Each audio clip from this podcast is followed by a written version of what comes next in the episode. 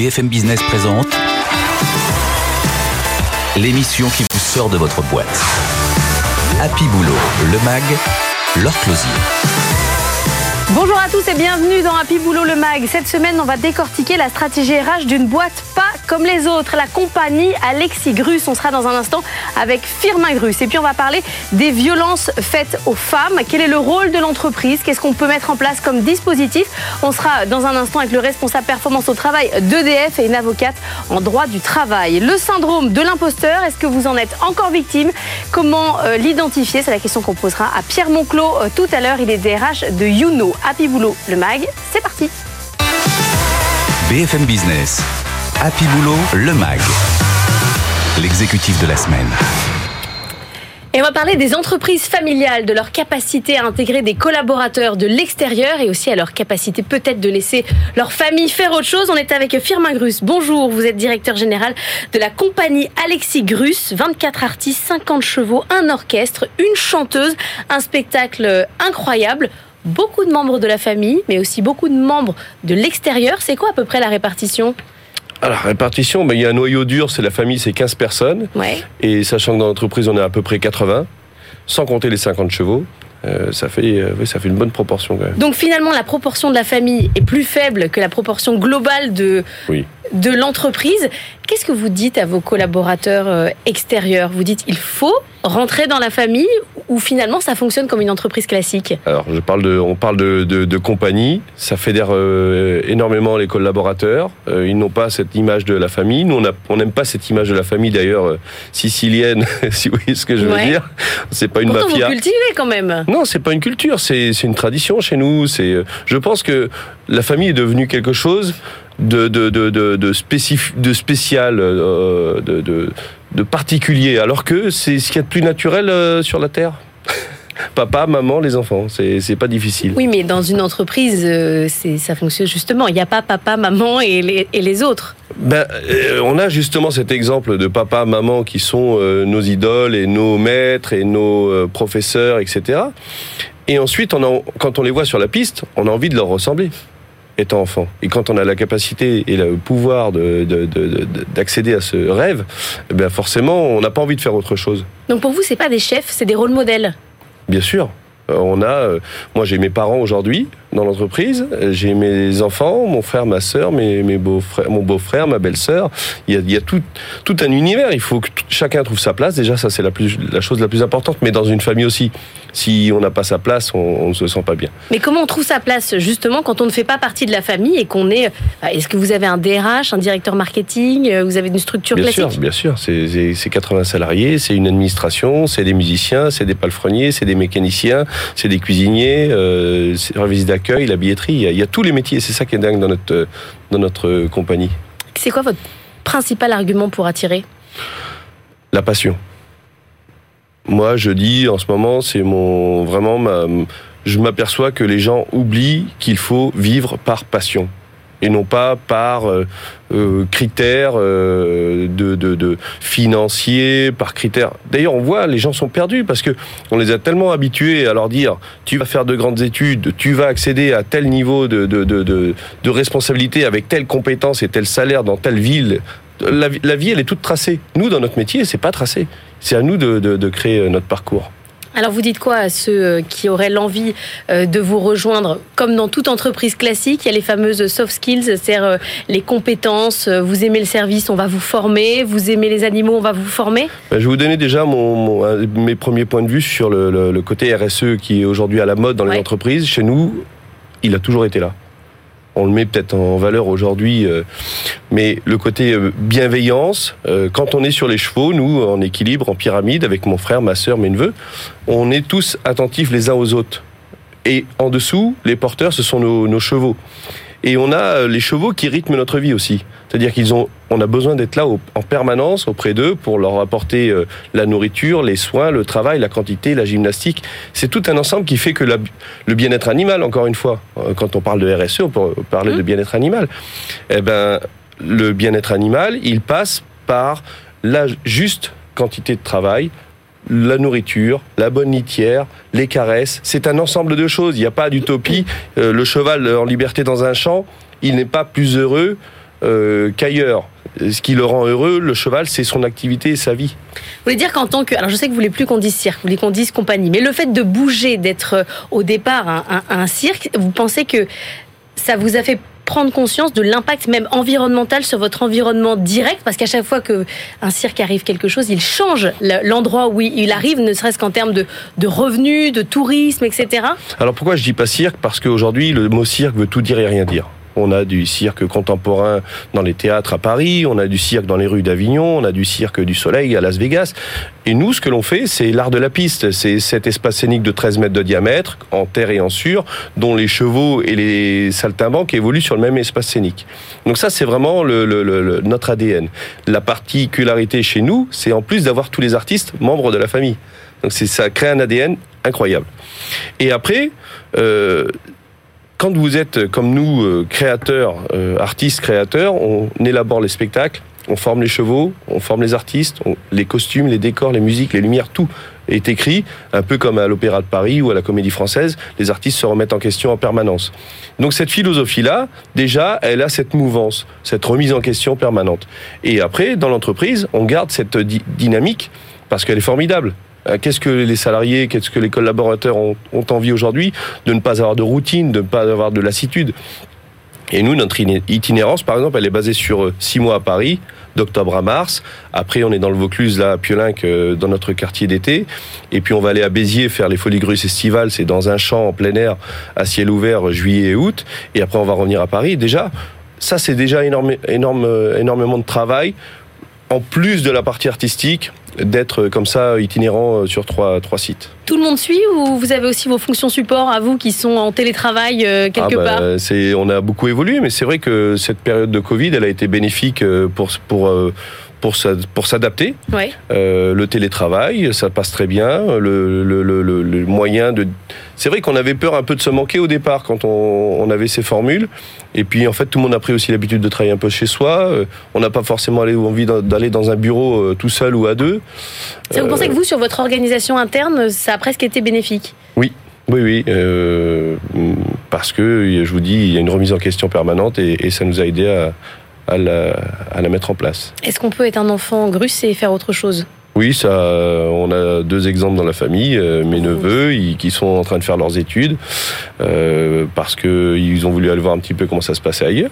Vous savez, nous, ce qu'on fait avec les enfants, on leur donne, ils ont les cours par correspondance, ils ont la formation en parallèle, et puis à l'âge de 18 ans, euh, on veut qu'ils aient le bagage et qu'ils aient le choix. Après, ils font ce qu'ils veulent. Mais d'aller voir ailleurs, ça n'a jamais été mauvais pour qui que ce soit. Il faut euh, justement. Il peut y avoir un aller-retour mais bien sûr. On fait autre chose, on revient. Mais il y a beaucoup d'exemples. on, imagine toujours que les carrières sont des carrières euh, droites euh, d'un trait ou que la réussite, c'est forcément une réussite programmée. Non, il y a aussi le hasard. Plus quand on est dans un cocon familial comme le vôtre. Oui, ben, nous, ce qui nous fait, euh, ce qui nous fait rester, ce qui nous fait souvent euh, chavirer, c'est cette, euh, les ovations du public, cette émotion, le poil qui se dresse, l'émotion. Voilà. Vous avez fait évoluer votre votre stratégie économique. Vous êtes toujours vous avez un pré-show, c'est une très grosse machine. C'est quoi votre votre prochain euh, but, votre prochaine évolution de la compagnie bah, J'ai repris la compagnie en 2019 en tant que gérant avec mon frère et ma sœur, mon frère qui est directeur artistique et ma sœur euh, directrice de la cavalerie. Euh, je leur ai dit, moi, ce qui m'apporte, c'est pas de savoir que Alexis Grus est arrivé avec Sylvia Montfort en 74 jusqu'à aujourd'hui ça, c'est notre passé, c'est notre, c'est nos racines. Ce que je veux savoir, c'est comment sera notre métier les 50 prochaines années, le prochain siècle. Parce que dans la société qui évolue à une vitesse fulgurante, où va être la place des chevaux et où va être la place des artistes? Donc c'est ça ma, ma, ma, Vous avez carrément une vision à un siècle. Oui. Bah oui, parce que je pense que les choses vont assez vite et on ne, on, va pas marcher. Justement, il pourrait y avoir une vision à trois semaines puisque ça va très très vite. Oui, mais à trois semaines, euh, non. Euh, je, pense qu'il faut quand quand euh, quand Christophe Colomb il est parti, il avait un cap. Hein. On peut pas partir dans la vie sans sans, sans cap. C'est difficile si vous changez de cap en permanence.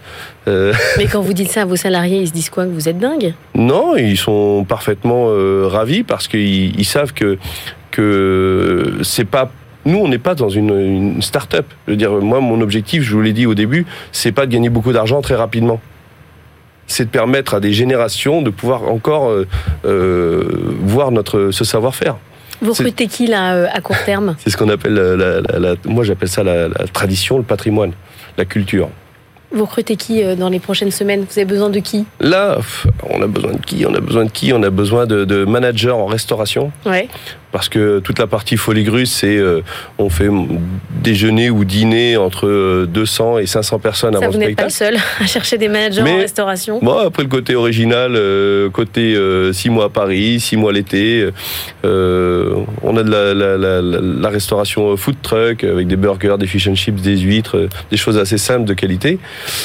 après c'est quelqu'un qui a envie d'une nouvelle expérience. Euh, on l'attend. Allez-y, c'est ouvert. Merci beaucoup, Firmin Grus, directeur général de la compagnie Alexis Grus. On va parler des femmes et de la violence et du rôle de l'entreprise.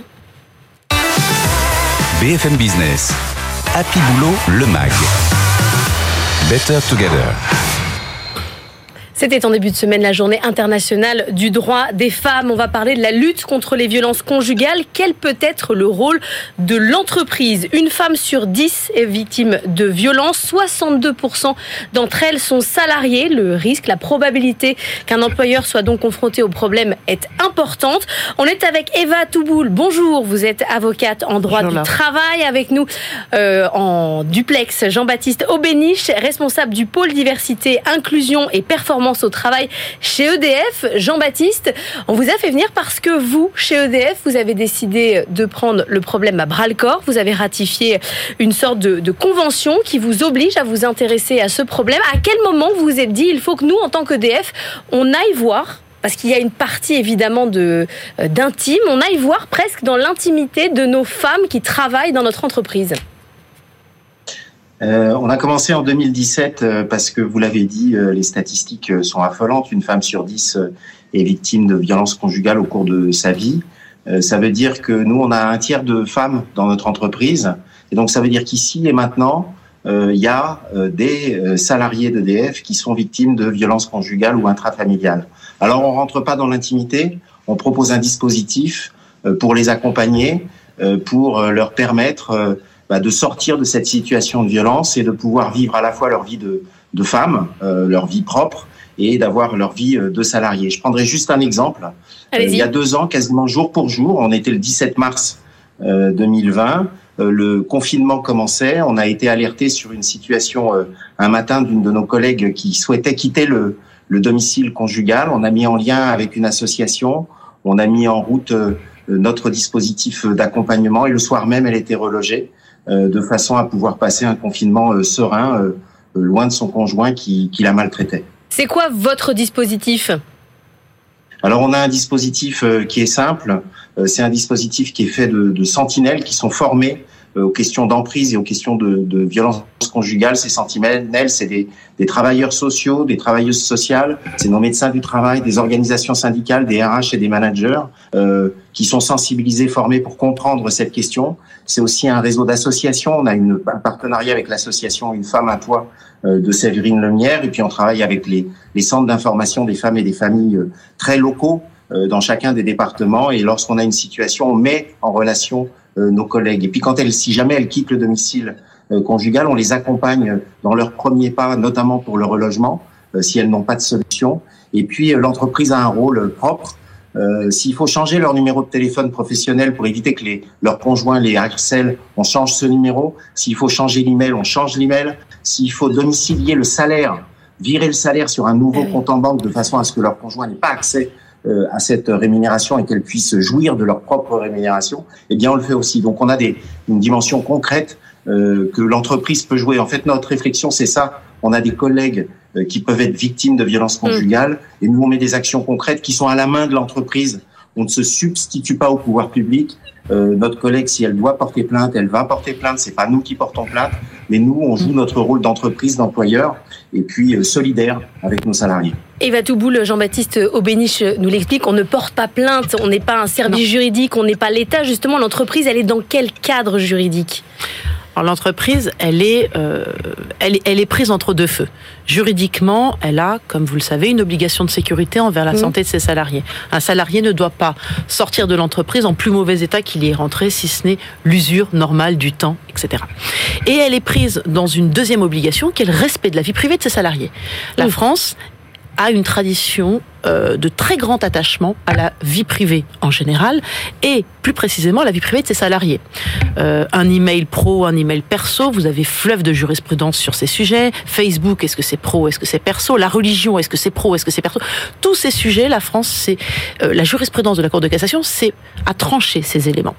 Et s'agissant du travail, jusqu'à jusqu'au Covid, jusqu'à la Covid, la loi, la jurisprudence faisait un peu l'autruche, c'est-à-dire qu'on considérait qu'il y avait le sacro-saint principe de la vie privée et que l'employeur ne devait pas passer la porte du domicile.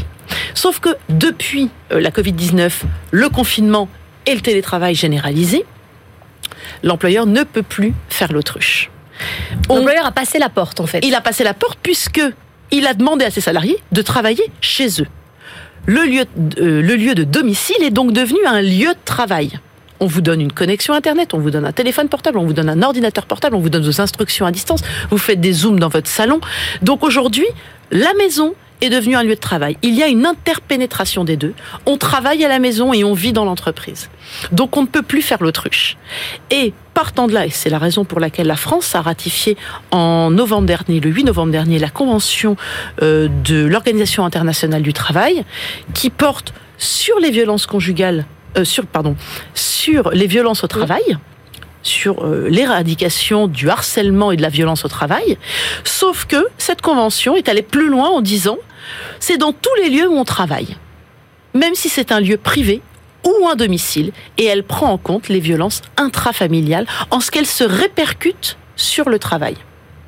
Est-ce qu'on peut, ça veut dire se retourner contre son entreprise aussi en disant vous n'avez pas vu parce qu'il y a toujours le fait de parler, de, dire qu'on a un problème. Il n'y aura pas euh, non-assistance à personne en danger ou il n'y aura pas non-dénonciation de faits fautifs, sauf si vraiment. Mm. Alors il y a des cas notamment qui peuvent se passer chez EDF, c'est lorsqu'il y a des couples d'agents.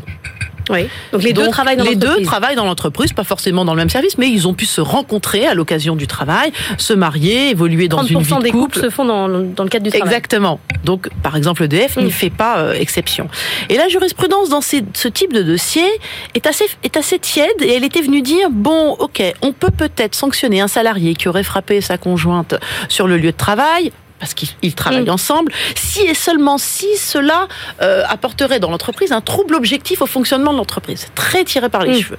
Et eh bien maintenant, avec le télétravail généralisé et la convention de l'OIT, on ne peut plus faire semblant et on considère que les violences intrafamiliales, eh bien, elles ont débordé sur le travail, puisque le travail a lui-même débordé sur le familial, et que cette interpénétration euh, fait que l'employeur doit, enfin, rentre indirectement dans la vie euh, de couple de ses salariés sans le vouloir, bien évidemment, sans que ça viole la vie privée. Il n'a pas à déposer plainte. On ne plaide mm. pas par procureur en France, c'est pas à lui de déposer plainte pour la salariée. En revanche, l'assistante sociale, comme c'est le cas euh, chez EDF, va avoir dans le cadre des entretiens qu'elle a avec les salariés qui sont couverts par le secret professionnel et le secret médical, elle va avoir accès à des informations et c'est là où elle va dire notamment chez EDF, vous savez que vous avez des, outils à votre disposition pour sortir de cette situation. Jean-Baptiste Aubéniche, euh, ça n'est jamais euh, reçu par l'ensemble des salariés comme un peu de quoi je me mêle. Que vient faire l'entreprise dans cette histoire non, on n'a pas eu du tout ce type de réaction. En fait, euh, euh, sur trois ans, sur les trois dernières années, on a accompagné 363 salariés, une tous les trois jours. Ah oui, c'est beaucoup. Donc c'est vous dire que le, dispositif euh, est important, que ce dispositif répond à un besoin. Mmh. ça signifie pas qu'on on fait de de l'inquisition et qu'on rentre dans le foyer du salarié. Simplement, quand il y a une personne qui est sous emprise, on met en place un dispositif qui lui permet euh, progressivement, à son rythme, c'est pas nous qui définissons le rythme, euh, de sortir de, de, cette emprise-là. Euh, donc on met 363 des salariés. Le, le chiffre paraît énorme comme ça. Oui, c'est important. Une, une femme. dire que chez vous, donc le potentiel dans l'ensemble des entreprises est très, est très important, quoi. Le, bah, rôle à jouer. Le potentiel de la population française, on est, euh, on est euh, le reflet euh, de, de, de, la population et nos salariés, comme l'ensemble des femmes dans la population française, peuvent subir des violences conjugales et intrafamiliales. C'est donc un, un, sujet à suivre de très près. Merci beaucoup Jean-Baptiste Aubéniche d'avoir été avec nous, responsable du pôle diversité, inclusion et performance au travail chez EDF. Et merci beaucoup à Eva Touboul qui nous a alerté sur ce sujet qui va donc euh, devenir euh, a priori fondamental dans les entreprises, ne serait-ce que sur des sujets aussi d'attractivité et de bien-être de l'ensemble des salariés. Vous êtes avocate en droit du travail. On va parler du syndrome de l'imposteur. BFM Business. Happy Boulot, le MAG. Business Case. Comment se sentir bien à son poste, légitime, en forme? C'est la question qu'on va poser à Pierre Monclos, DRH de Youno. Bonjour. Vous avez écrit une tribune portant sur le syndrome de l'imposteur. Je croyais que c'était terminé. Bonjour Laure. Que tout le monde avait dépassé ça. Alors non, c'est pas terminé. Hein. Les études montrent que entre 50% et 70%, et 70 des personnes en entreprise passent par le syndrome de l'imposteur à un moment de leur vie professionnelle. Donc on a plus d'une personne ah, donc ça peut arriver à un moment euh, d'une carrière. Euh, c'est pas linéaire, c'est pas le début, c'est pas un truc de débutant. Non, non, non voire même au contraire, puisque parfois c'est quand on commence à être bon dans un sujet qu'on découvre tout ce qu'on maîtrise pas encore parce qu'on a commencé à découvrir un domaine et qu'on se dit oh, mais en fait euh, je suis pas bon du tout à mon poste, dans mon métier. Et c'est ça le syndrome de l'imposteur, c'est se dire je me sens pas à ma place parce que je considère pas la confiance qu'on a à mon égard quand on m'a mis sur tel projet ou quand on m'a positionné sur tel poste. J'ai peur de pas réussir parce que je pense que j'ai pas les capacités.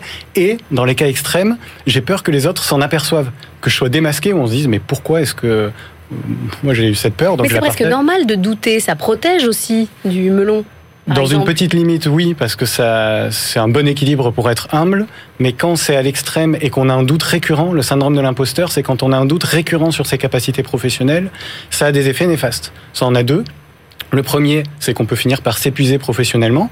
Parce que vu qu'on se sent pas à sa place, on va se surinvestir pour compenser. Et si on surinvestit, mais sans arriver à faire le lien entre ses actions et la réussite, bah ça, à la longue, ça mène à l'épuisement professionnel. personne ne veut de ça. Et en plus, on progresse moins. Parce que si on n'arrive pas à faire le lien entre ses propres actions et les succès qu'on obtient, on ne connaît pas bien ses hein. points forts. Et pour progresser, pour s'appuyer sur ses points forts, ça marche pas. Donc on n'est pas dans une dynamique de progression et on risque de stagner. Qu'est-ce qu'on fait pour euh, lutter? Alors euh, déjà, on dénonce le syndrome de l'imposteur. On se dit pas que ça peut être favorable dans les entreprises parce que certains vont se surinvestir. Ça, c'est faux. Euh, donc on, on, adresse ce tabou pour dire on arrête avec le syndrome de l'imposteur. C'est-à-dire qu'on dit si vous êtes à ce poste, c'est parce que vous avez la légitimité de l'avoir et qu'on vous fait confiance. C'est ça. On donne, on prouve qu'on a confiance. Et ça, ça se fait de deux manières. Ça se fait au niveau des individus et au niveau de l'entreprise. Au niveau des individus, on aide les individus à développer des compétences qui vont les aider à se débarrasser de ce syndrome de l'imposteur pour qu'elles se sentent à leur place. Parce qu'on leur a fait confiance, sinon on leur aurait pas donné le poste. Ces compétences, il y en a trois principales. La confiance en soi, l'intelligence émotionnelle et la capacité à recevoir des feedbacks. Si on entre un tout petit peu dans les détails, aider une personne à développer sa confiance en elle, c'est l'aider à s'attribuer des mérites sur des succès qu'elle obtient par ses actions pour qu'elle puisse se dire ok en fait c'est grâce à mes actions et c'est pas grâce à de la chance ou de l'aléa ou à d'autres personnes que ce projet aboutit. Prouver en fait qu'on est qu'on est bon presque par des il faut se le prouver. En fait, il faut aider les personnes à se le prouver. Il y a un exercice tout simple qui consiste à lister les actions qu'on fait dans un projet ou dans un métier, lister les réussites, et euh, c'est un exercice qu'on peut faire tout seul, d'essayer de faire des liens. Alors au début, on n'en trouve pas beaucoup, donc on va demander de l'aide et des feedbacks à d'autres personnes, et puis au fur et à mesure qu'on progresse, on en verra de plus en plus, et donc là, on commence à sortir normalement un peu du syndrome de l'imposteur. Ça, c'est sur la partie confiance en soi. Sur l'intelligence émotionnelle, maintenant que les entreprises ont arrêté de dire que les émotions n'avaient pas leur place en entreprise, si elles ont leur place en entreprise, c'est s'autoriser à écouter ses émotions et pas juste sa raison quand on prend un risque ou quand on prend une décision. Si on a trop peur parce qu'on ne se sent pas à sa place, on n'osera pas prendre des risques. Si on ne prend pas de risques, on va pas progresser, on va pas avoir des succès plus rapidement qu'escompté. Et donc d'écouter des, des sentiments ou des émotions comme la colère, la surprise, ça va aider à pas avoir un raisonnement trop rationnel, donc à écouter ses émotions et donc à commencer à se débarrasser de ce syndrome de l'imposteur parce qu'on se refera confiance, on se dira tiens là j'ai eu une bonne intuition par exemple. Mais j'ai l'impression à vous entendre qu'il faut s'en débarrasser individuellement du syndrome de l'imposteur, mais qu'il faut que l'entreprise aussi arrête de penser que c'est positif pour euh, pour son collectif parce qu'en fait ça donne envie de se dépasser et en fait non. Ah complètement. Ben, on le disait tout à l'heure, ça mène à l'épuisement et ça empêche les personnes de progresser. Donc en fait ça c'est une logique un peu traditionnelle ou court-termiste. Euh, c'est le vieux management et je pense qu'aujourd'hui il faut plus ça dans l'entreprise très clairement. Chez Uno c'est notre conviction. Et donc il faut aussi avoir un angle collectif pour se dire quel est le cadre qui fait que les personnes vont se sentir à leur place et avoir de la confiance. Le cadre c'est une culture du feedback mais du feedback positif, pas juste les feedbacks mm. d'amélioration trouver des rituels qui vont permettre aux personnes inter-équipe ou entre managers de se dire voilà tes points forts sur lesquels tu peux t'appuyer et sacraliser le droit à l'erreur. Ce fameux droit à l'erreur dont on parle depuis dix ans, en fait, sacraliser le droit à l'erreur, euh, à l'erreur, pardon, euh, parce qu'on parle du syndrome de l'imposteur, c'est dire aux personnes vous pouvez vous autoriser à prendre des risques et si vous faites des erreurs, c'est pas que vous n'êtes pas bon. Au contraire, c'est comme ça que vous allez apprendre. On a besoin que vous fassiez quelques erreurs, mais arrêtez de considérer que les erreurs vont justifier d'un niveau que vous n'auriez pas. Merci beaucoup Pierre Monclos, DRH de Youno, d'être venu dans Happy Boulot. Le MAG, c'est la fin de cette émission. On se retrouve la semaine prochaine, même heure. Je vous souhaite un excellent week-end sur BFM Business. BFM Business, Happy Boulot, le MAG. L'émission qui vous sort de votre boîte.